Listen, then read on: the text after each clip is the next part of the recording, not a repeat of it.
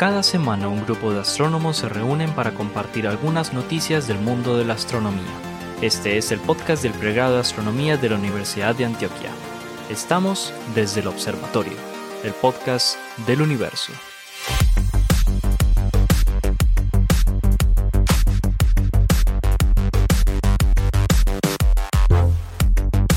Hola a todos, bienvenidos a otra edición de Desde el Observatorio, el podcast del universo. Este es un programa que estamos grabando em, los profesores del pregrado de astronomía de la Universidad de Antioquia en Medellín, Colombia. Conmigo está aquí con eh, eh, Germán Chaparro, eh, Esteban Silva, Juan Carlos Muñoz, Pablo Cuartas, todos profesores del pregrado de astronomía de la Universidad de Antioquia y quien les habla, Jorge Zuluaga.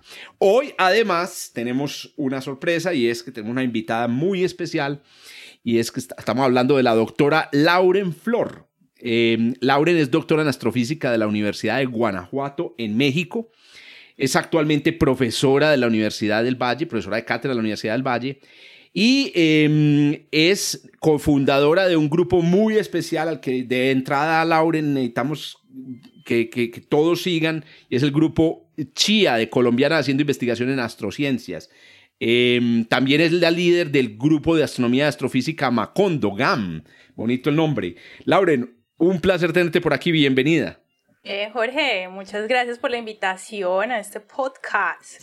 Eh, Súper contenta de estar aquí. No, gracias por la invitación, gracias por estar ahí. Vamos a hablar y vamos a hablar de, con mi acento súper caleño, hablar de cositas súper chéveres, que, que chía, que gam, que Hable, que, que la Empecemos por recomendar la cuenta de, de, de Astrochía en, en, Twitter. ¿Cuál es el? Oiga, sí, pues paso número uno, sigan el, el, el podcast de sí, sí, es cierto de la universidad. Excelente, incluyéndote. Tienes que, tienes que estar suscrita para. ah, excelente. Exacto, sí. Aquí todo invitado tiene que ser, eh, tiene que estar inscrito al podcast. Sí. Por error, por, por un accidente, tu grabación queda mal en el. Borrada, borrada.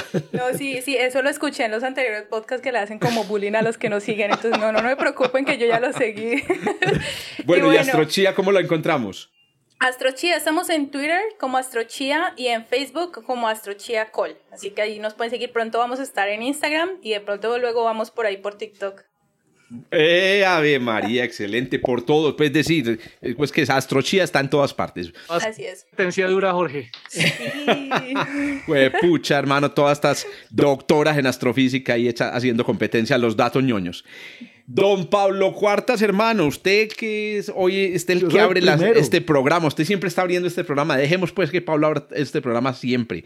Hágale pues, hermano, un patadón a la ignorancia de esta semana. Vamos a disminuir un poquito el nivel de ignorancia otra vez, mi querido Jorge. Bienvenidos todos otra vez al observatorio. Tenemos ya muchos seguidores, mucho ñoño por ahí que escucha este podcast interesante porque cada semana les traemos noticias de planetas, de galaxias, de estrellas, eh, y bueno, y gente interesante. Lauren, bienvenida al podcast. Como siempre, tenemos las mejores y los mejores invitados en este programa noticioso. Bueno, hablemos de exoplanetas, hermano. Arranquemos con un exoplaneta bien interesante al cual le acaban de detectar una atmósfera. Resulta que GJ o Gliese 1132 es una enana roja, es una estrella enana roja que se encuentra a unos 41 años luz distancia al sistema solar. El que la quiera ver, o más bien el que la quiera buscar, porque obviamente las estrellas enanas rojas no son fáciles de encontrar, pues está en la constelación de la vela en el hemisferio sur. Entonces, esta enana roja, que tiene apenas como el 20% de la masa solar, pues tiene un sistema planetario. De hecho, ya le han descubierto un par de planetas confirmados y hay un tercero que está por ahí como haciendo escándalo para ser detectado. En 2015 se encontró el primero, es un planeta que además transita frente a la estrella, entonces GJ 1132b, pues eh, tiene de especial que se parece a la Tierra, pues es, es rocoso, tiene más o menos 1.1 veces el tamaño de la Tierra, tiene 1.6 veces la masa de la Tierra y eso, digamos, entra en lo que los astrónomos clasifican como una super Tierra. Eh, a pesar de que parece ser muy parecido, eh, parece ser muy parecido, valga la redundancia, a nosotros, en realidad este planeta está muy cerquita a su estrella anfitriona, a GJ 1132. Y eso obviamente lo hace un infierno. Apenas se encuentra a unos 2 millones de kilómetros de la estrella y orbita su estrella enana roja cada 1.6 días. Entonces imagínense, el año en esta super tierra se tarda 1.6 días. Eso no es nada. O sea que básicamente esto es un infierno volcánico que obviamente también por la cercanía a su estrella debe estar bloqueado gravitacionalmente, lo que significa que siempre le da una cara a la estrella, entonces siempre tiene un hemisferio de día y otro hemisferio completamente a oscuras. ¿Dónde está lo interesante de este exoplaneta, mis queridos oyentes? Resulta que desde hace varias décadas, desde que empezamos a encontrar planetas, parece ser que las supertierras, o sea, los planetas rocosos como la Tierra, pero un poquito más masivos, incluso hasta 10 masas terrestres, y los mini Neptunos, que son, imagínense un Neptuno gaseoso, pero más chiquito, son los planetas más abundantes en la galaxia, o sea, son los tipos de planetas más comunes que se han descubierto, y eso haciendo pues estadística con los descubrimientos especialmente de Kepler. GJ 1132b parece ser que al principio de su existencia era un mini Neptuno, pero debido a su cercanía a esta estrella y a recibir toda la radiación inclemente, sobre todo de rayos X ultravioleta, de su estrella anfitriona, este man se quedó en pelota. Entonces, lo que estamos viendo es el núcleo rocoso de lo que anteriormente era un pequeño gigante, era lo que llamamos un mini Neptuno. Y entonces... Es lo que llamamos también un toniano. Un toniano, sí, e, ese, nombre se lo dio Sara. ¿Toniano es, por Toñito o por quién? sí, la, palabra es rara. Eso, creo que es griego. Pero entonces, lo más interesante... Nace escondida. Exacto. Sí, una... toniano. Por eso es que ah, el nombre es, es extraño. Sí, Piénsenlo así, es el núcleo en pelota de lo que era un planeta gigante gaseoso que perdió su atmósfera original, que básicamente era hidrógeno y helio, aunque ahí debían haber otras cosas, y que ahora lo interesante es que a través de eh, de espectroscopía de transferencia eh, o a través del tránsito, cuando el planeta pasa frente a la estrella, sacan el espectro y entonces la luz de la estrella pasa a través de la atmósfera del planeta y aquí ya encontraron que este planeta está, digamos, construyendo una segunda atmósfera, segunda versión de atmósfera en donde ya encontraron agua, encontraron cianuro de hidrógeno, que no es muy bueno para nosotros, pues, y metano. Entonces, están detectando una segunda atmósfera en GJ 1132b. Esto además de encontrar una niebla de aerosoles, algo muy parecido, por ejemplo, a lo que tiene la atmósfera de Titán en el sistema solar. Pues esto es bien interesante, eh, Jorge y muchachos y queridos oyentes, pues porque es algo parecido a lo que le sucedió a la Tierra originalmente. Estos planetas muy calientes, digamos, pierden sus atmósferas originales y después la actividad geológica, volcánica, digamos, todo el proceso de extracción de calor y material desde el interior del planeta, pues regenera la atmósfera. Y parece ser que eso es lo que estamos observando. Pero, espérate, Pablo, ¿cómo, ¿cómo supieron que la segunda? O sea, porque, vos descubrís una y esa es. ¿Cómo descubrieron que era la segunda? Sí, precisamente porque es rica en hidrógeno otra vez y el hidrógeno original debió haberse perdido. O sea, un planeta de estos ya no debería tener hidrógeno ni moléculas basadas en hidrógeno como el agua, el metano y el, y el cianuro de hidrógeno. Entonces, es precisamente por, por la abundancia de hidrógeno que encontraron y de moléculas relacionadas con el hidrógeno. Eh, y porque todo parece indicar que en realidad esto era un mini Neptuno, más que una super tierra. Vean, les tengo el dato, perdón Paulinche que te interrumpa, toniano, ¿cierto? Eh, viene del, del griego y significa subterráneo. Subterráneo, o sea, subterráneo, entonces era subatmosférico. Eh, es subatmosférico. pues esto, esto fue investigado, Jorge, utilizando el telescopio espacial la cámara de campo amplio, la tercera versión de campo amplio del telescopio espacial, por unos astrónomos eh, de la Universidad de Cambridge, esos son muy prestigiosos, pues, o sea, no estamos hablando del SENA, hermano. La Universidad de Cambridge. con, Mark con todo respeto Eh, para o- las bueno, personas entonces cuando- egresadas. Entonces, cuando el astrónomo de la Universidad de Antioquia publica, tampoco, pues. No, nosotros también somos muy, Antioquia no, hombre, nosotros también somos muy hombre, prestigiosos, pero hombre. Mark Hombre, Swain ¿cómo- y este y su le parece, equipo de la Ay, Universidad de. Cambridge eh, son los que están pues proponiendo este trabajo que está sometido para publicación, pero la idea también es que detectar estas atmósferas secundarias en un planeta rocoso de este tipo, pues abre la posibilidad de que probablemente algunas de estas supertierras cercanas a sus estrellas que están bloqueadas, como por ejemplo Corot 7b, en realidad sean núcleos desnudos de, mini planeta. Neptunos. O sea, parece ser que este tipo de planetas puede ser más abundante de lo que habíamos pensado. O sea que ahí está Excelente. un planeta con una atmósfera nueva. Está estrenando atmósfera GJ1132b. Pa- Pablito, Pablito, pero ya hay una cosa que no entiendo. Entonces, de, hecho, otra vez en relación con cómo saben que en efecto es una segunda atmósfera, ¿cómo es el asunto con el hidrógeno? Entonces, si vos encontrás hidrógeno en una atmósfera, ¿quiere decir que eh, esa atmósfera es una atmósfera de segunda generación o que la- el hidrógeno se desaparece en las primeras etapas de formación de la atmósfera? ¿Cómo es, el, cómo es la Más, historia? más ahí? bien es que estos planetas tan cercanos a su estrella básicamente pierden cualquier atmósfera de hidrógeno original que hayan tenido.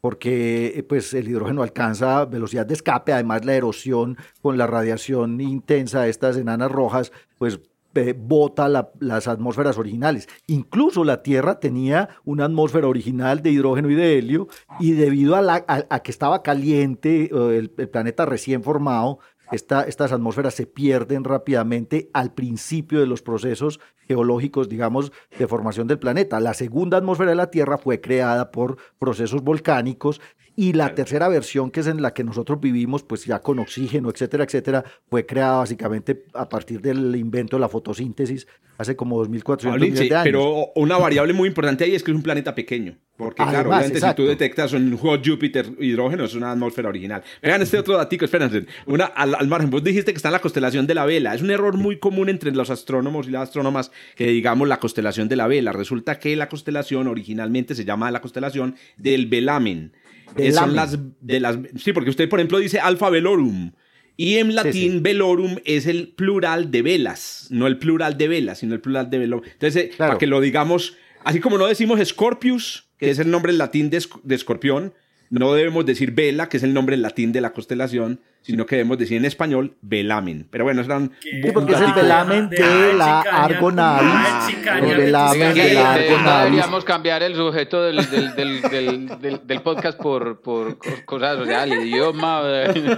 No, no, pero es que aquí, Pero- aquí Juan le aprende hasta latín, hermano. Aquí, Ah, pero que, se- que-. Ah, lo ¿verdad? Que es que está gomoso porque está estudiando latín. Lo aprendí en mi curso de Ah. latín. Le, le Exacto. recomiendo. Ya, No, muy ya, ya eso pagó el ya curso, vi. Jorge. Ya valió la pena. El los, que están chicaneando. ¿Cuál chicaneando? Sí, si me acordé, me acordé que me dijeron ese dato Del mi, mi gramática. Tu profesor te está siguiendo en el podcast para que vea que Sí, estás aprendiendo. Espera, ya, hazme un favor. Traducirle a nuestros oyentes de fuera de, de Medellín la palabra chicanear. ¿De qué latín viene? Sí, del verbo eh, chicanare.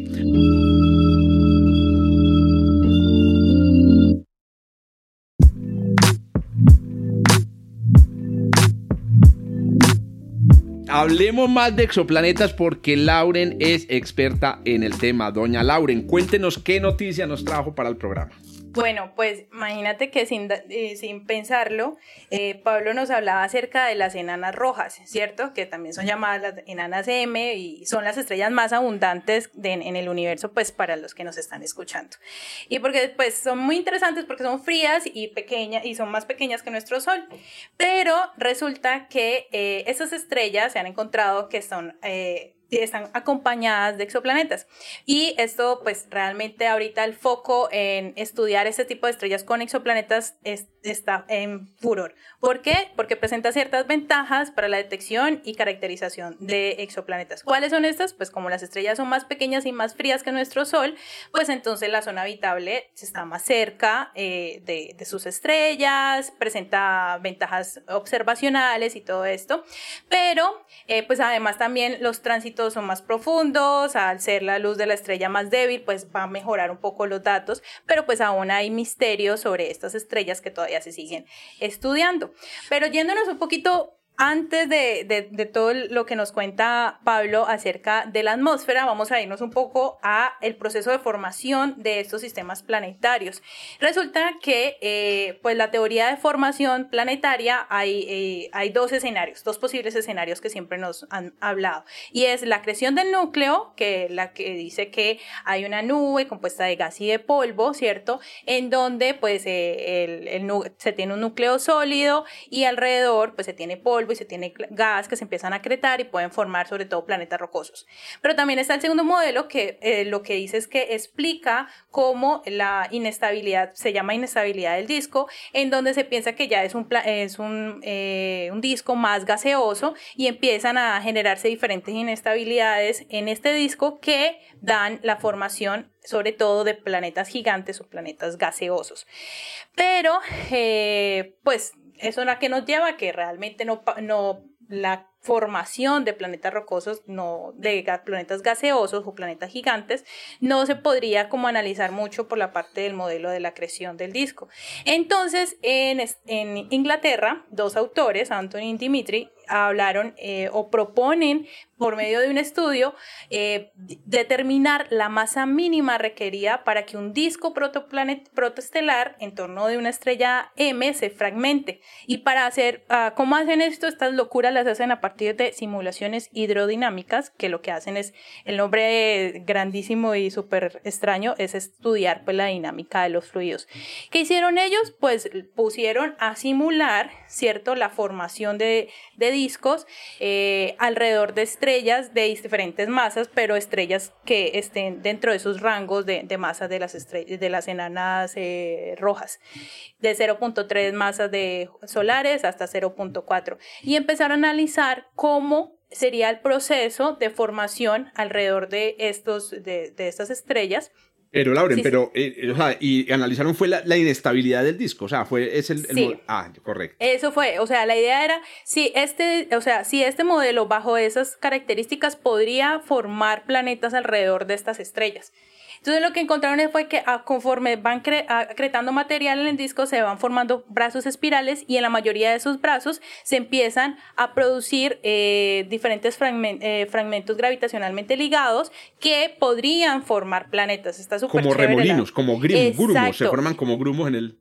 Exactamente, pero pues realmente, eh, pues ¿Qué descubrieron con todo esto? Que la fragmentación de los discos ocurre rápidamente en unos pocos cientos de miles de años según eh, las simulaciones, claramente. Pero pues para estudiar esto hay que analizar muchísimo más y hay que esperar porque pues no podemos decir eh, inmediatamente qué tipos de planetas específicos se formarían o cuál sería la composición de esos planetas porque para eso se necesita mucho más. Pero lo que sí llega a la conclusión es que efectivamente eh, pues parece que gracias al proceso de formación de inestabilidad del disco sí es posible formar planetas gigantes en torno de estas estrellas en muy poco tiempo. Sin embargo, se espera que estos protoplanetas evolucionen debido a interacciones con el disco y con otros protoplanetas. Entonces es así como que van analizando. Me pareció muy interesante porque la parte de las simulaciones siempre me ha llamado mucho la atención, a pesar que no he trabajado mucho. Indirectamente he trabajado en ello, pero no, no directa. Lauren, yo, yo, te hago una pregunta, porque justamente Germán y yo estamos tratando de, modelar formación planetaria en discos. Eh, eh, ¿Qué código usan eh, estas personas? Estas personas, ay, yo tenía el datico por aquí, espérate, se llama Gandalf. Gandalf. Gandalf. Ajá. Ah, ok. Correcto. Es que hay y es un código hidrodinámico. es un código mágico. Y es un código de 2D, 3D. Full 3D. magnética dinámica 2D. Y es 2D. Oiga, muy interesante porque resulta que eh, lo que yo sabía eh, era justamente que las estrellas pequeñas no crean planetas pequeños. O sea que alrededor de nanas rojas, pues básicamente uno va a encontrar muchas tierras y muchas supertierras. Pero entonces saber que, que se forman rápido planetas gigantes, bacano. Sí, pues es que eh, complemento y es que en, eh, una de las cosas que estuve estudiando en mi tesis de doctorado es exactamente fue eso, o sea, que lo que nosotros decíamos era, ah, no, pues se supone que planetas, o sea, alrededor de, de estrellas muy grandes deberían de formarse discos muy masivos que darían la formación de planetas muy, mas, eh, muy masivos o gaseosos, pero pues esta simulación nos está diciendo que, que, no, que pueden presentarse estos escenarios. Es bien, es bien interesante porque digamos que la cantidad de masa disponible que haya en el disco es, fundamental y eso no se entiende muy bien todavía. Eh, de hecho, hay modelos en donde se usa como base lo, la masa que tenía el disco del sistema solar, el MMSN, digámoslo así. ¿Qué significa MMSN para los, eh, para los que no escuchan? Mass Solar Nebula, o sea, la masa mínima original del sistema solar. Correcto. Y, eso es ¿Cuánto era? ¿Cuánto era, Paulinche? ¿Cuál es? Danos el datico. Oh, eso es, eso es del orden de una, una masa, 1.2 masas solares, porque básicamente el disco solamente, el disco solamente tiene el 1% de la masa que se va a acumular probablemente en la estrella. Y, y, de ahí se forman todos los planetas y lo que vaya a quedar ahí, digamos, orbitando una estrella. Pero entonces, claro, hay modelos que utilizan 2, 3, 5, incluso hasta 30 veces, que me pareció exagerado, lo que se tenía en el, en el, en el disco original del sistema solar. Para que se formen planetas gigantes, efectivamente se requieren discos que tengan mucho material, sobre todo en gas, pues eso hay, que, hay, que, hay que analizar el, el modelo que están... Un factor importante ahí y es la metalicidad original, es decir, qué tanto material también había, eh, lo que llamaríamos sólidos, disponibles. Polvo y hielos. Crear estos embriones planetarios y eso, eso no, está tan correlacionado necesariamente con la masa de la estrella.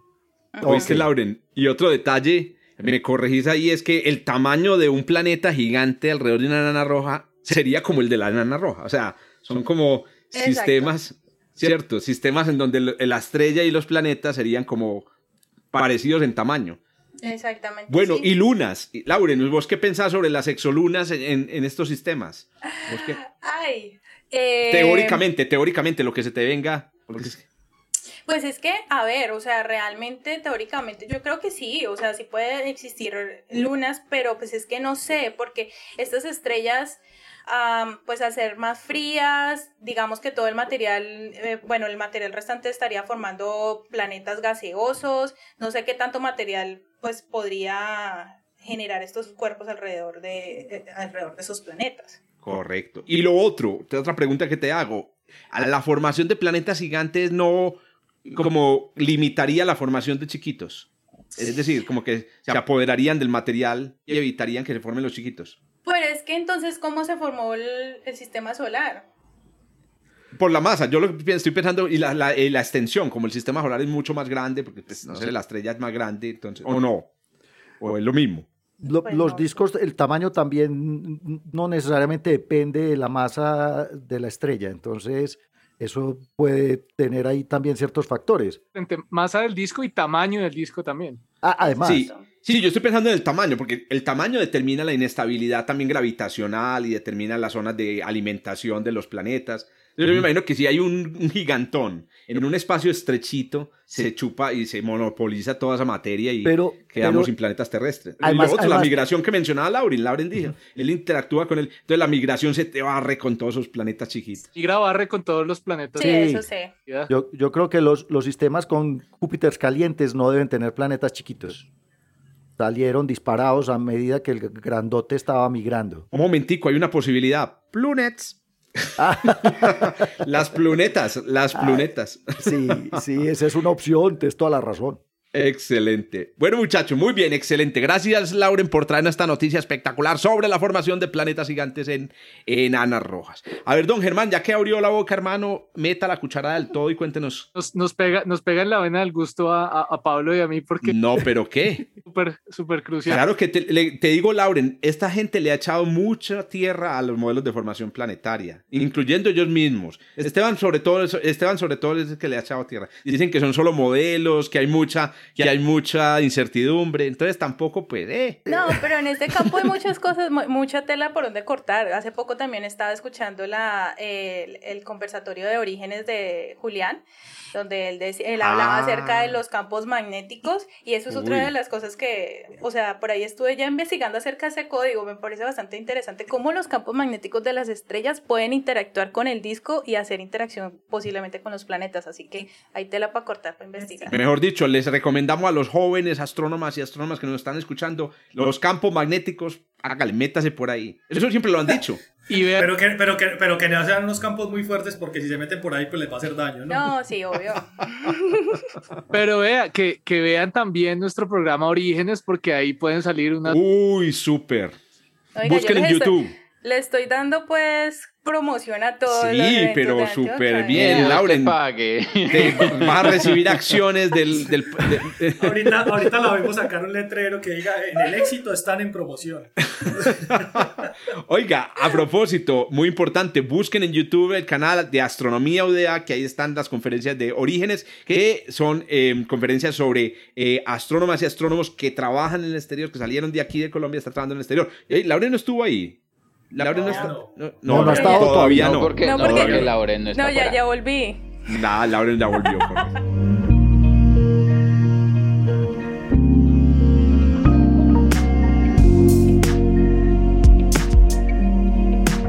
Don Germán, oiga, oiga, curiosamente Germán se metió, es que Germán es de los que se meten todo, se metió en el mundo no planetario, a ver. Pero no le ha hecho, no le ha hecho bullying a nadie. No, Esteban, el que no ha hecho bullying. No, ha hecho. Germán, a ver, pues, hermano, cuéntenos. No, no, yo no tengo nada, nada planetario, tengo algo más bien, em, algo radioastronómico y un poco. Ah, es que verdad que Esteban también. Eh, póngale, póngale cuidado. Resulta que desde hace un par de años, un equipo liderado por Dominic Peche, del famoso CFA, que, del tan mentado CFA acá, eh, ¿Qué significa CFA, Germán, para todo el mundo? Astronomy de el Astro, astro, astrophysics. Eso, eh, astrophysics, perdón, perdón, Correcto.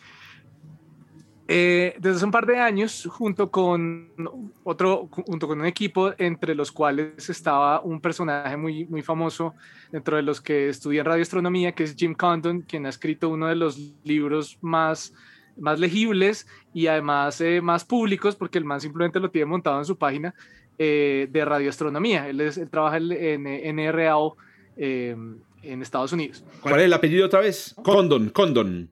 Como, como condón, pero sí. exacto. Se rían, simplemente es así. No, no, pero para buscarlo. Entonces, Condón Radio, Radio Astronomy y te encuentras el libro de él y él lo está. yo no creo que salga eso, pero bueno. Yo tampoco. no, no, lo, lo, voy a buscar. Lo voy a... Acuérdense que en inglés es condom, con M al final. Entonces, esta gente que hermano. No, ni siquiera aplica el chiste, exacto. Entonces, sí, pero todos nos reímos. Condon Radio Astronomy ah, para que busquen el libro. No, me parece muy interesante es tener un libro. Es un libro que está en línea y está actualizándose continuamente, es lo que dices. Es, es un librazo y, y yo lo uso en, en, mi curso. Pero bueno, el caso es que el estudio es sobre cómo se mueven los agujeros negros en el centro de las galaxias respecto a sus propias galaxias. Entonces, ellos encontraron que normalmente eh, los agujeros negros supermasivos en el centro de las galaxias comparten la velocidad que tenga su galaxia, es decir, que si tienen velocidades propias, están por debajo de un kilómetro por segundo, más o menos. Eh, recordemos que cuando hablemos de agujeros negros supermasivos, estamos hablando de agujeros negros con masas de más de unos millones o diez, decenas de millones de masas solares, eh, pues obviamente en una región muy compacta, en el centro de las galaxias. Sin embargo, ellos lo que propusieron es que se puede estudiar el disco de acreción, el disco de material que está rodeando el agujero negro, eh, y pueden rastrearlo a través de la emisión de agua en eh, máser, emisión estimulada como láser, pero en microondas, y eso se puede ver en ondas de radio, es decir, se puede ver la rotación del material em, orbitando el agujero negro. Y de esa manera se puede tener otra medida de la velocidad del agujero negro. Entonces ellos tomaron una muestra de 10 galaxias de datos de archivo. Entonces es chévere porque utilizaron datos de archivo eh, precisamente para, para, esta información de máseres, eh, utilizando interferometría base amplia, es decir, que como en el descubrimiento de, del Event Horizon Telescope, hace un par de años que cogen observaciones de un radiotelescopio, las graban, después cogen eh, observaciones de otro radiotelescopio que se habían hecho al mismo tiempo, las graban y se las llevan a un correlador central. O sea, tienen una resolución espacial altísima, eh, junto con datos nuevos del VLA de la línea del hidrógeno neutral, es decir, del el gas en la galaxia. Entonces comparan el gas el material que está cayendo sobre el agujero negro con el resto del gas de la galaxia que pues eh, está, está, está regado por, por, por toda la, por, por todo el, espacio que ocupa la galaxia. Adicionalmente, y este es como el, el, clavo aquí, eh, sacaron unos de los últimos datos de Arecibo. ¿no? Ay, o sea, lo último que registró Arecibo de, las, de los últimos grandes datos. Y Así como cuando sale la última foto de la persona que se tomó un selfie manejando. ¿Ustedes han visto esa? Ay, no. Ay, qué pena, qué pena mencionar, pero algo, algo parecido. Estaba agresivo, tomó datos y, y a los ocho días se cayó. Están, están, ácidos hoy. Digamos, no, no, no, sé si tan ocho días después se cayó, pero sí, digamos, este es uno de los, de los últimos artículos que, que, que será, que será sacado con ciencia, eh, sacada, sacada de datos de Arecibo. Eh, que también hizo un mapa del gas en una de estas galaxias llamada J0437 más 2456. Ah, yo me acuerdo de eso, sí. Apenas para una mascota. Esa viene del latín de Jorge. Los nombres que nosotros como astrónomos le ponemos es la pregunta típica de ¿y por qué le puso ese nombre? Yo, pues porque los astrónomos nos gustan esas cosas. No, es, es la clave del correo. Fácil. Ah, ok. ¿Oíste? ¡Ey, qué buena idea esa! No lo había pensado. Gracias. Tomo nota para que sepan cuál es el correo, micos. ¿Oíste? No, pero vení. En, este, en estos... pero una cosa que... Una cosa, hablando de los nombres. En estos nombres de, de radiofuentes, ¿cierto? Que están las coordenadas. Sí, esas son, esas son coordenadas. ¿Cómo es que es el nombre? J0437 más 2456. Exacto, ahí está la ascensión recta y la declinación para que lo busquen los oyentes que tienen radiotelescopios. Vale.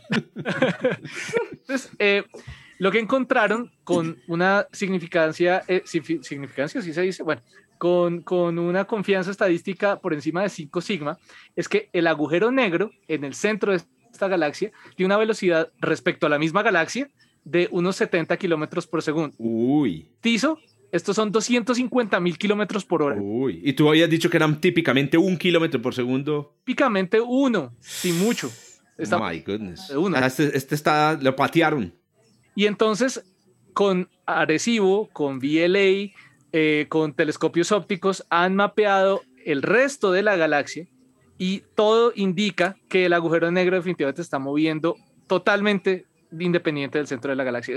Está, está en el centro de la galaxia, claramente, pero se está, está, no, comparte la velocidad con su, con su galaxia. Es demasiado alta su velocidad. Eh, y pues es dramático porque este es un objeto que, cuya masa es de 3 millones de masas solares. O sea, a poner a mover un objeto de esos así, eh, digamos, eh, en una dirección que no es la misma de su galaxia, pues es algo, es algo bien curioso. Entonces, pues eh, ya llevan bastantes años trabajando en esto, recopilando muchos datos. Entonces ellos tienen tres posibles escenarios dentro de los cuales esto puede tener sentido. El primero, bueno, y todos tienen que ver más o menos con la misma idea y es pues de los resultados de una posible unión de galaxias, una posible fusión o en inglés merger, que no, sé si hay un, no sé si hay una traducción mejor que fusión. Uy, bueno, empezar, vean las traducciones, la sección de traducción, las traducciones desde el observatorio es merger, merger, fusión. a ver, doña Laura, ¿usted qué dice? Fusión. Sí, yo también, fusión. A ver, Esteban, usted diría otra. Merger es fusión. Ok, es que merger también. No, es que hay otra, hay otra contexto de empresas, ¿no? Cuando dos empresas se unen, hacen una merger. Unión. O con tablas de datos también se puede hacer un merge. Sí, sí, sí. sí, lo que, lo que pasa es que fusión suena muy a nuclear, ¿no? Una cosa como que es cierto. Es, que ese merge es como una mezcla. Yo creería que hay que buscar una buena traducción porque es que... Fusión. Bueno, o mejor seguimos utilizando merge. El, caso es que todos estos escenarios involucran una posible fusión de dos galaxias. Entonces, uno de estos escenarios es que ese agujero negro viene de otra galaxia o de una galaxia externa eh, que participó en un, en un merger con esta galaxia, lo cual no es del todo improbable porque eh, esta galaxia se conoce que es parte de un pequeño grupo de galaxias eh, donde podrían haber ocurrido mergers, fusiones recientemente. Otra posible explicación bien interesante, pero esto requiere muchos datos por más tiempo, es que sea uno de un sistema binario de agujeros negros que se haya formado pues a partir también de una fusión de dos galaxias y tengamos simplemente la componente en velocidad de un agujero negro orbitando otro agujero negro, simplemente que no lo alcanzamos a ver, porque recuerden que esto requiere que haya material alrededor del agujero negro. Sí, eso, eso, digamos, hay muchos agujeros negros que nosotros no vemos. Si no tienen material alrededor, no los vemos, no podemos ver su silueta. Entonces, esta es una posibilidad. Adicionalmente, también puede ser que estemos viendo como, eh, y, les pido otra vez que me ayuden con la traducción, recoil, como, como un resortera, no sé. Recular. Reculeo, el reculeo. de recular. recular. El no, reculeo, yo, creo que. Recoil, reculeo. no, es que. Nos van a poner etiqueta muchachos, en el... van a muchachos. Nos van a, eh, a, a. Les aseguro que en, en, ¿cómo es que en balística le dice el reculeo? Le lo voy a buscar. Mientras, ¿Y, ¿Y, cómo se le dice en, cómo se le dice en reggaetón? bueno, siga, deje así, hombre, este Esteban, hombre, es que... Entonces, recoil, recoil, vamos a ver. Listo. Entonces, lo que pasa es que tras una fusión, pero no solo la fusión de galaxias, sino la fusión de dos agujeros negros, entonces si sobra suficiente energía, podría haber eh, un, un, un, un reculamiento de resorte. No, no, eso, cambiarle el nombre a eso. dígalo en inglés, dígalo en inglés. Ay, cambia de noticia, Germán. Qué madurez, qué madurez la de estos astrónomos. Vamos a ver, ¿qué dice aquí? si le las tengo traducidas al latín, ¿se le sirve el latín? Al latín, suerte con el latín. continúa, dale, continúa. Dale, dale, pues, Germán, dale, pues, Germán. La fusión de estos dos agujeros negros puede quedar con cierto momentum a partir de la, la colisión, de la colisión original eh, y es otro de los escenarios que pueden ver ahí. Pero me llamó les, la atención. Les tengo la traducción, perdón Germán, qué vergüenza pues insistir. les tengo la traducción oficial. Ah, bueno, se llama retroceso, ¡eh, María! Y, y en armas, en armas se llama un culeteo o un culetazo. Ah, un culeteo. Culetazo, sí, pero culetazo, la, la, culeteo. la, traducción oficial es un, es, es un retroceso. Retroceso, eh, que es correcto. Entonces. Y Lauren se ríe. escenarios. Ya aquí. Ay, María, no vamos a dejar a Germán, hombre, listo. Por Entonces, favor. tenemos Ya, el no, recoil. no. Por favor, Germán, ya se nos va a poner bravo, Germán. Por favor, continúa. Ay, no, no, no, no, bravo no, bravo no, me da pena con Lauren porque al- al- o sea, usted- yo, yo conozco, yo conozco a Lauren hace un montón de tiempo y, y me da pena que piense que, que, que siempre somos así. Que nosotros somos así de maduros. No, No, no, no. Para, no, para no, los que nos no. están escuchando, este, sí, sí, son así. Sí, eso, eso, eso iba a decir yo. O sea, Germán conoce a Lauren hace mucho tiempo y Germán puede que no sea así. El problema es que Germán se juntó con nosotros. Ahí no hay nada que Bueno, hacer. sí, sí, no. Hermano, eres diferente. No mentiras. No. No, pero bien, está bien, está bien.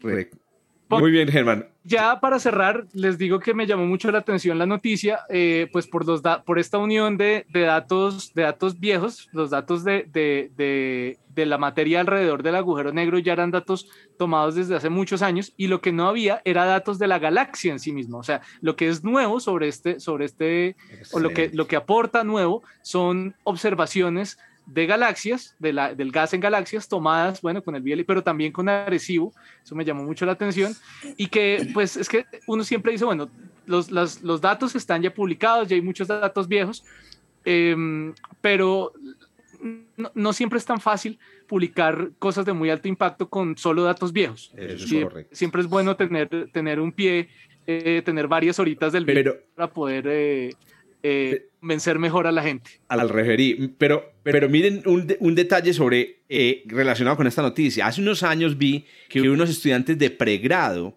analizando imágenes de archivo en rayos X habían detectado un, un, eh, un fenómeno parecido y es que mm, eh, encontraron galaxias en las que la emisión, el pico de emisión de rayos X estaba desplazado del centro geométrico de la galaxia. Y entonces la explicación era un, poco por la, por la línea de lo que estás diciendo, de un recoil, de un retroceso, del agujero negro desplazado del centro. Y solo utilizando datos de archivo. Entonces, yo, yo día, los datos de archivo, para que logre uno publicar algo, tiene que tener una buena idea también. Es decir, datos de archivo, buena idea, o datos de archivo... Sospecha. Exacto. ¿Oíste, oíste, Germán? ¿Y qué propiedades tiene la galaxia? Porque es que eh, la- la- de, esos tres escenarios que vos enumeraste, pues dependiendo del tipo de galaxia que, que se tenga ahí, pues uno va a ser más favorable que, que otro. Si la galaxia fuera, por ejemplo, claramente una galaxia más esferoidal, un, tirando una galaxia elíptica o algo así, sería muy, muy viable el escenario de, por ejemplo, una galaxia que fue engullida por la, por la galaxia elíptica host y, y va espiralando, porque es que ellos caen desde afuera y van espiralando por un proceso que se conoce como fricción dinámica y van perdiendo energía orbital y llegan al centro. Pero entonces, el, el tipo de galaxia puede ayudar a, a- a determinar el escenario. Yo como lo entiendo es que esta galaxia, digamos, no tiene evidencia de haber experimentado un merger muy reciente. Muy reciente no. Entonces, pues, yo le- leyendo el artículo me da la impresión que la, la hipótesis más, más favorecida aquí es la hipótesis de la binaria, que sea un sistema, que sea un sistema binario que ya lleve ahí mucho rato, que no estemos viendo un producto muy reciente de un, de un merger. Es la, es la- es la impresión que me dio. Porque ese también es interesante, eso es un potencial candidato a en unos cuantos miles de millones de años a una emisión de ondas gravitacionales por colisión de dos agujeros negros supermasivos. Toca esperar Pues un que- ratico igual, pues. Pues no, no para, no para la próxima semana, hay que estar No, no. tranquilos pues. O sea, No, no, ya pasó.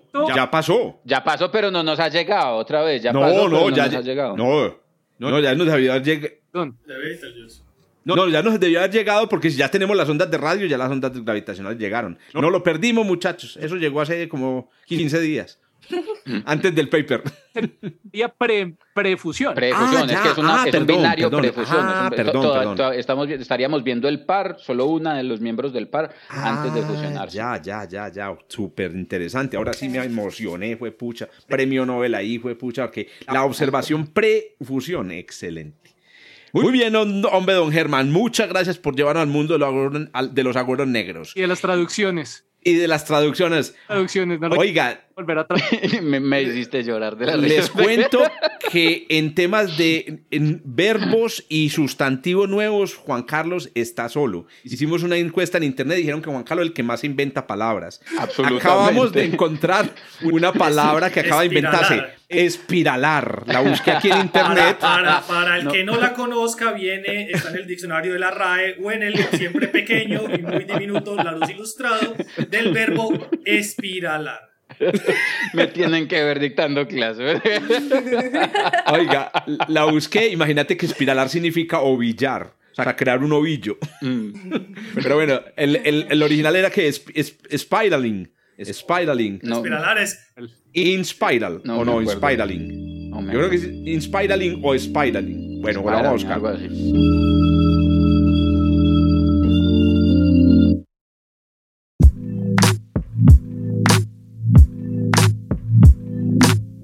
Bueno, Juan Calin- Juancho, aprovechemos, hermano, le toca a Vamos a usted. tratar de no utilizar terminología rara en inglés y voy a inventarme el menor número posible de palabras hoy.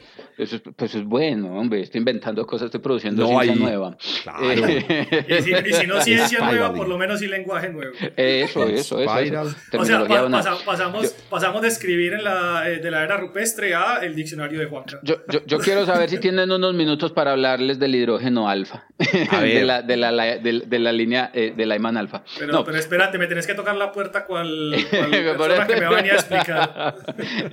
la noticia, la noticia que yo traigo, eh, eh, que tiene un título que como siempre nada tiene que ver eh, directamente con la noticia, como tal, que titula literalmente hablando primeras imágenes de la red cósmica revelan galaxias enanas ocultas, tiene que ver con un conjunto de observaciones que se realizó en el BLT utilizando un instrumento que se llama MUSE, haciendo observaciones de una línea muy específica que cuando se hace eh, eh, observación de galaxias a alto redshift, a grandes distancias, eh, es muy importante y es esta línea de Lyman alfa. Resulta que, el, el hidrógeno, las galaxias, están hechas principalmente de las componentes gaseosas de las que están hechas las galaxias está hecha principalmente de hidrógeno y ese hidrógeno pues tiene su núcleo y vamos a contar la historia fácil, un electrón que eventualmente puede brincar entre los diferentes niveles de energía.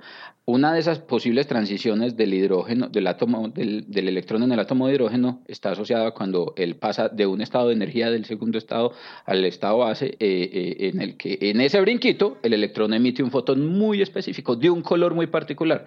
A ese fotón, con unas características muy particulares, nosotros lo llamamos fotón eh, de Lyman alfa, por el que es ultravioleta, pues, o sea, es, es ultravioleta. Exactamente, y nosotros lo conocemos muy bien porque en el laboratorio se puede estimular esa emisión y se caracteriza bastante bien es un fotón que, se emite en el ultravioleta. Eh, y, que ahí está bonito. El asunto es que en una galaxia, cuando en una galaxia usted tiene formación estelar, la radiación ultravioleta de las estrellas más calientes y jóvenes ioniza las nubes de hidrógeno en el medio interestelar en estas galaxias y esa ionización arranca los electrones. Y cuando ellos vuelven y se recombinan con el átomo de hidrógeno, producen una emisión en muchas situaciones de ese mismo fotón de la Lyman alfa. La idea es, y, la idea y la herramienta es esa, este fenómeno de la emisión o reemisión de fotones de la Lyman alfa ocurre mucho entonces y se observa muy frecuentemente en galaxias que tienen una gran abundancia de gas y que tienen activos procesos de formación estelar. Y esos escenarios se sirven muy bien cuando usted está mirando galaxias lejanas, galaxias en el universo temprano. Los fotones de Lyman alfa son una herramienta súper poderosa para estudiar el proceso de formación de galaxias y de la estructura a gran escala del universo por allá en las grandes distancias. Lo interesante aquí es esto, ese fotón de Lyman alfa que nosotros sabemos en la galaxia en reposo se emite en el ultravioleta por cuenta de la expansión del universo, hace que el fotón se estire, se vuelva rojo, lo que nosotros llamamos el redshift, el corrimiento al rojo de la luz, y se corre al rojo de tal manera que nosotros podemos identificar la emisión de esa línea como luz que se puede detectar, por ejemplo, en el óptico o en el infrarrojo cercano, dependiendo de la distancia a la que se encuentre la, la galaxia. Entonces, ¿cuál es la historia con esto? Entonces, primero ya les conté, e, e, ese es el ingrediente de la receta, la idea es la siguiente. Entonces, haciendo observaciones con el instrumento MUSE en el BLT, MUSE es un eh, eh, espectrómetro multiobjeto, es un instrumento gigante, es del tamaño de una habitación en una, en una casa, de hecho puede ser un poquito más grande, con el que se puede tomar espectros de unas buenas porciones del cielo en diferentes, eh, en diferentes posiciones simultáneamente. Haciendo espectroscopía de las observaciones de una región muy específica del cielo, ya habíamos hablado de ella en una región, en una noticia anterior, en el Hubble Ultra Deep Field, que es una región del espacio que se ha explorado bastante bien eh, haciendo uso del telescopio espacial Hubble. Se utilizó, se cogieron el telescopio, uno de los telescopios del BLT y apuntaron a esa región con MUSE para identificar regiones en las que se sabía había emisión de Lyman alfa.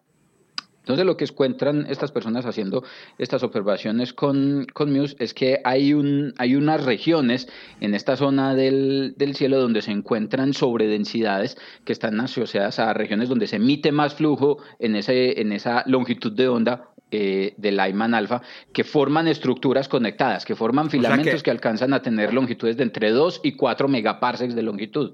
Que indicaría que allá hay más, allá hay cosas, o sea, si hay más Lyman alfa, hay más cosas. Donde hay más emisión de flujo, hay más cantidad de bombillos prendidos. Donde hay más bombillos prendidos, hay más fuentes más estrellas en este caso, si no son estrellas que están induciendo recombinación de, de, electrones en las nubes del medio interestelar. Entonces, eh, se encuentra entonces esta estructura filamentar, filamentar del orden de, de filamentos que tienen longitudes del orden entre 2 y 4 eh, megaparsecs de longitud a una distancia de entre 3 y 4 en redshift. Eso es más o menos cuando el universo tenía 2 mil millones de años de, de edad. El universo bien, bien, bien sardino en esa época. Aquí el asunto es el siguiente, ¿de dónde provienen esas sobredensidades? que, que, proveen ese exceso de flujo.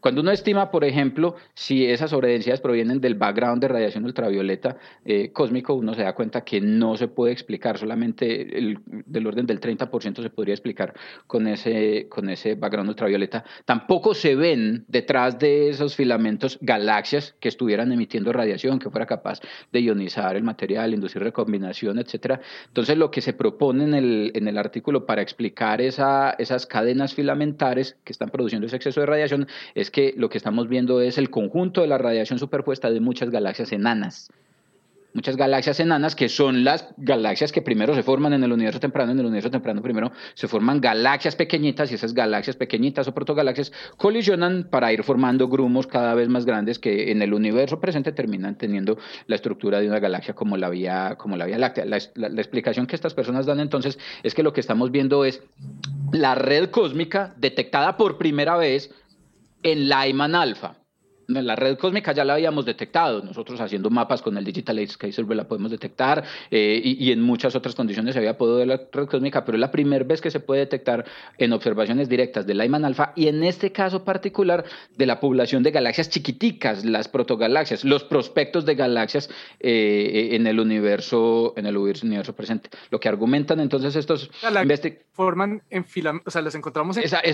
exactamente, ¿cuál es la idea? La idea es que en el universo Exactamente, la, idea es que en el universo cuando la masa empieza a colapsar, cuando la masa empieza a colapsar, empieza a formar grumitos locales, pero en las formas, en las grandes escalas, se empiezan a organizar esos grumitos como en cables parecidos, como vos lo decís, a la de una extensión de, la, de las luces de, Navidad. Esos filamentos, que son lo que nosotros llamamos la red cósmica, es una respuesta natural a la manera como la, la, la gravedad eh, eh, actúa sobre la distribución de la masa de gas y de materia oscura, pero la idea es que lo que estamos viendo ahí entonces sugiere la presencia de las primeras eh, estrellas, las primeras galaxias enanas, perdón, observadas en ese universo muy, muy, muy joven que nos está permitiendo ver, además de, en principio, la potencial población de galaxias enanas en ese universo temprano, que no se pueden ver como galaxias individuales, sino que las vemos como la suma de toda la radiación emitida por todas las galaxias galaxias chirriquiticas junticas, todas ubicadas en un filamento, nos permite además identificar y estudiar la estructura a gran escala del universo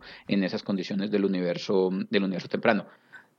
Excelente, es como si uno, es como si uno viera una multitud ahí, una, desde muy lejos, una montaña, y en la montaña viera, no sé, eh, unos, unos bultos grandes que serían unos elefantes tenía las galaxias y era un continuo, una, una cosa lisa y como roja y uno diría, ahí lo que hay un montón de gente rodeando esos elefantes. Eh, exactamente, exactamente. Es como, es como vemos la Vía Láctea. Nosotros ¿Oíste? y cuadran los vemos la Vía Láctea como un continuo porque no somos capaces de ah, resolver las estrellas individuales. Cuando tenemos la resolución para poder hacerlo, que nosotros no lo disponemos en este momento para ver esas galaxias individualmente a, esas grandes distancias, pero cuando tengamos la resolución para hacerlo, eh, eh, vamos a poder identificar esas galaxias individualmente. Por ahora las vemos como un continuo, como una nube suave continua, que es la que nos permite. Oíste, ¿y cuadran los números de cuántas galaxias enanas se predecirían que producen esta eh, luz? aquí viene, exactamente. Ah. Ellos no cuadran eso, ellos en efecto estudian cuál sería la contribución a la función de luminosidad, que es como nosotros cuantificamos eso al campo de radiación ultravioleta, pero lo que hay que ver ahora es si eso cuadra con la abundancia de las galaxias enanas a la época en la que se les está observando. Ellos no entran en detalle en esa discusión en el artículo.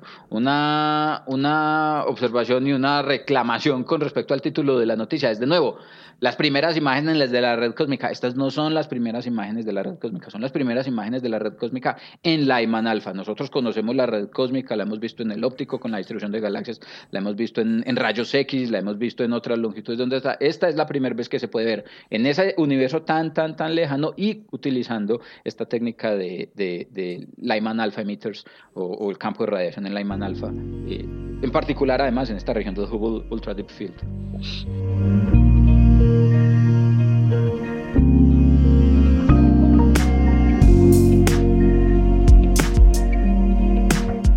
Y bueno, para terminar entonces, démosle paso a Esteban siempre que termina. Ah, yo, yo he empezado a notar una regularidad, mi apreciada Laura. Yo no sé si, si tú has escuchado suficientes episodios, pero cada vez que Esteban termina, termina con una noticia que, nos da la, en la jeta a todos. Es decir, llega y, ay, aquí les tengo la noticia para cerrar esta cosa.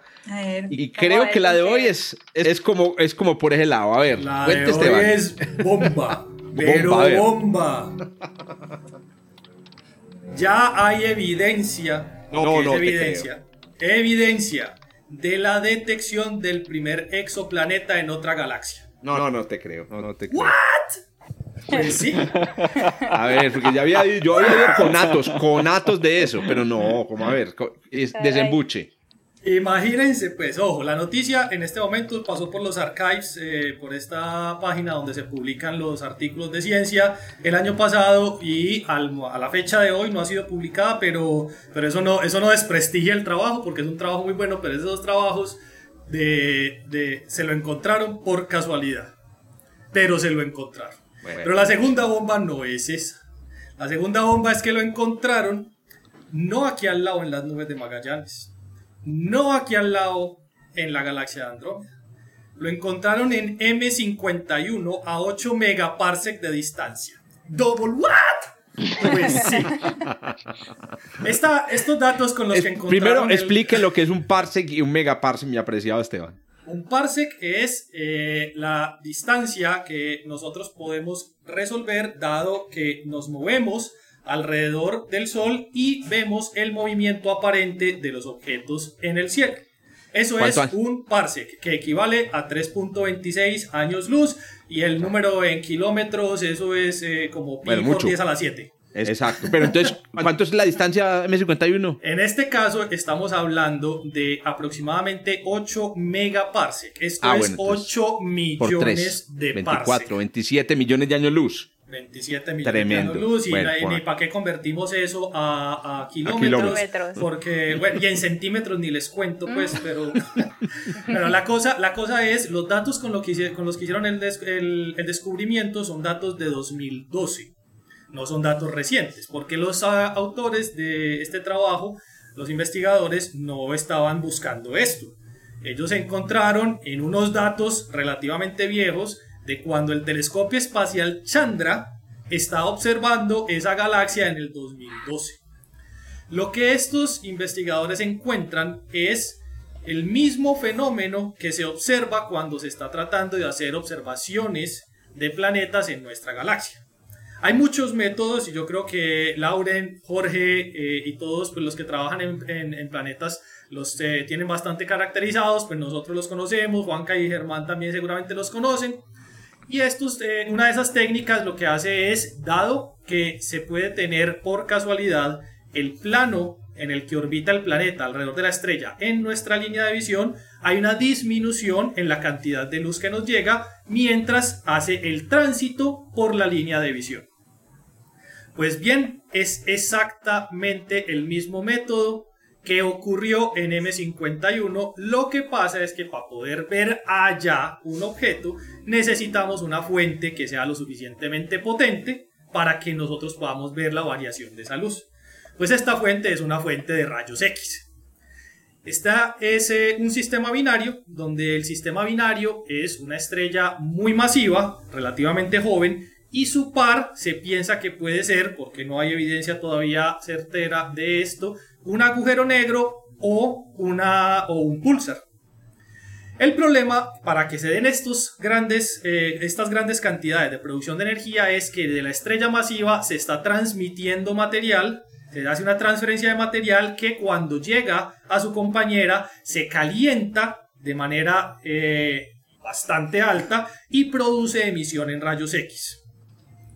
Pues esta gente encontró la disminución del ocultamiento o del tránsito en este caso que hace el planeta al frente de esta fuente de producción de rayos X. Y entonces no solamente ya es la primera evidencia de una detección en otra galaxia, sino que además le calculan la masa y parece que es un tipo Saturno. No, no jodas. Exacto, no que jodan ellos. ¿Y, son, no son nada. observaciones de qué? ¿Con qué instrumentos se observó eso? Chandra, Chandra. Ah, datos de archivo, otra vez datos de archivo Sí, entonces. sí, sí, son datos de archivo de Chandra del Qué 2012. belleza. Entonces la cosa es, claro, entonces eh, Juanca que ya está haciendo mala cara está pensando, pero es que hay 20.000 fenómenos que pueden estar en este momento produciendo algo por el estilo. Eh, Lauren dice, sí, claro que sí, pues claro, los, los autores de la- de- del, del- del artículo también dicen, sí, claro, pues obviamente podemos tratar de explicarlo de otra manera. Una de esas posibilidades, por ejemplo, puede ser, en algún momento se interrumpió la caída de material, de material por Ah, alguna razón y hay un bajo en la intensidad en rayos X que después con la nueva caída de material vuelve y se incrementa. Pues este eh, posible fenómeno lo estudiaron ellos para ver cómo podría ser y se encontró que si ese fuera el caso, la variación en el ocultamiento dependería de la longitud de onda estudiada. ¿Cómo? Las longitudes de onda cortas variarían a una diferente velocidad que las, las longitudes de onda largas para ese fenómeno particular. Y eso no es lo que se observó. Se observa que cae igual en todas las longitudes de Oh onda y sube igual en todas las longitudes de onda al mismo tiempo. Otro posible escenario, ah, pues es que, hombre, encontrar un planeta por allá, pues digamos, es muy chiquito, mejor una enana blanca. Pues el sistema es tan joven que una enana blanca no podría Se ser parte de ese sistema fácilmente. Entonces masa debería no ser otro objeto que es el que está generando el tránsito y el que genera la disminución de la luz que pasa y oculta la fuente de rayos X. Pues la mejor explicación, que es la propuesta por la cual eh, hacen este artículo, es el tránsito de un Saturno que se encuentra a una gran distancia del sistema, obviamente, que casualmente está en la berraca línea de visión de nosotros cuando miramos hacia allá. Quiere decir, es que el plano se formó de tal manera que esta gente se lo encontró ahí. Oíste, Esteban, ¿y no podría ser un planeta de la galaxia, uno de esos que, llaman lobos solitarios en la Vía Láctea? Pasó por delante de ese... De ese...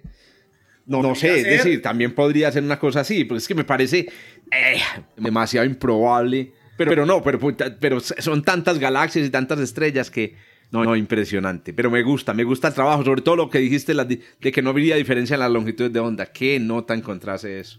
Exacto. Entonces, el fenómeno en sí, la variación del fenómeno en sí, es eh, bastante acorde con lo que sería el tránsito de un objeto delante de una fuente de Ah, bueno, ya sé. Y es periódico, se, vieron varias ocultaciones. Eh, ese es el problema. Eso es lo que están estudiando en este momento, ah, porque al estar tan alejado de la fuente, el periodo es muy grande. Y entonces ahí se genera un problema para poder saber si va a volver a pasar por ahí. No, pero, pero muy, no sé, yo no me arriesgaría pues a decir que es un exoplaneta. o sea, con, con algo con periodos tan grandes y todo eso en otra en otra galaxia un exo, bueno, el, asunto es que la masa, el asunto es que la estimación de la masa, el asunto es que la estimación de la masa es, es, es un asunto razonable, el asunto la cuestión es dónde está porque puede estar en cualquier lugar a lo largo de la línea de la visual. Entonces, ah, eh, eh, el, asunto es ese. Entonces, si, la, si, si los 13 fotones, porque es que eh, el asunto es esas observaciones de rayos X son muy bravas. Yo tenía un colega que trabajaba precisamente con datos de, de XMM, Newton y de Chandra. Él decía, tenemos que hacer magia con 15 fotones, sacar la señal, sacar el ruido, hacer de todo, literalmente hablando. Es estadística de, de, los dedos de la mano. Entonces, si la, si la razón señal ruido está bien, la idea es que la estimación de la masa le dice a uno, el ¿Cuál, tamaño. Es el, ¿Cuál es el tamaño? ¿Cuál es el tipo del cachivache? El problema es precisamente que hay 8 megaparsecs de distancia en donde usted puede acomodar o un planeta al lado de la estrella o puede acomodar un planeta en, esos, 8 en esos 8 megaparsecs. Podría ser un objeto en el halo de la galaxia, etcétera, Sí, eso es cierto, pero de todos los escenarios, pues por lo menos este fue el propuesto por esta gente y sí, pero, pero si te pones a pensar un objeto que esté en la línea eh, entre los 8 megaparsecs, sería un objeto que sería bastante grande también. Porque ya a si, si, yo lo acerco, ya le tengo que empezar a crecer el tamaño. Pero no es descartable, claramente. Eso es, otra de las posibilidades. Esta gente fue un poco más osada, como dice Lauren, y fue y dijo, esto es la detección, o la evidencia por lo menos, de detección del primer exoplaneta en otra galaxia.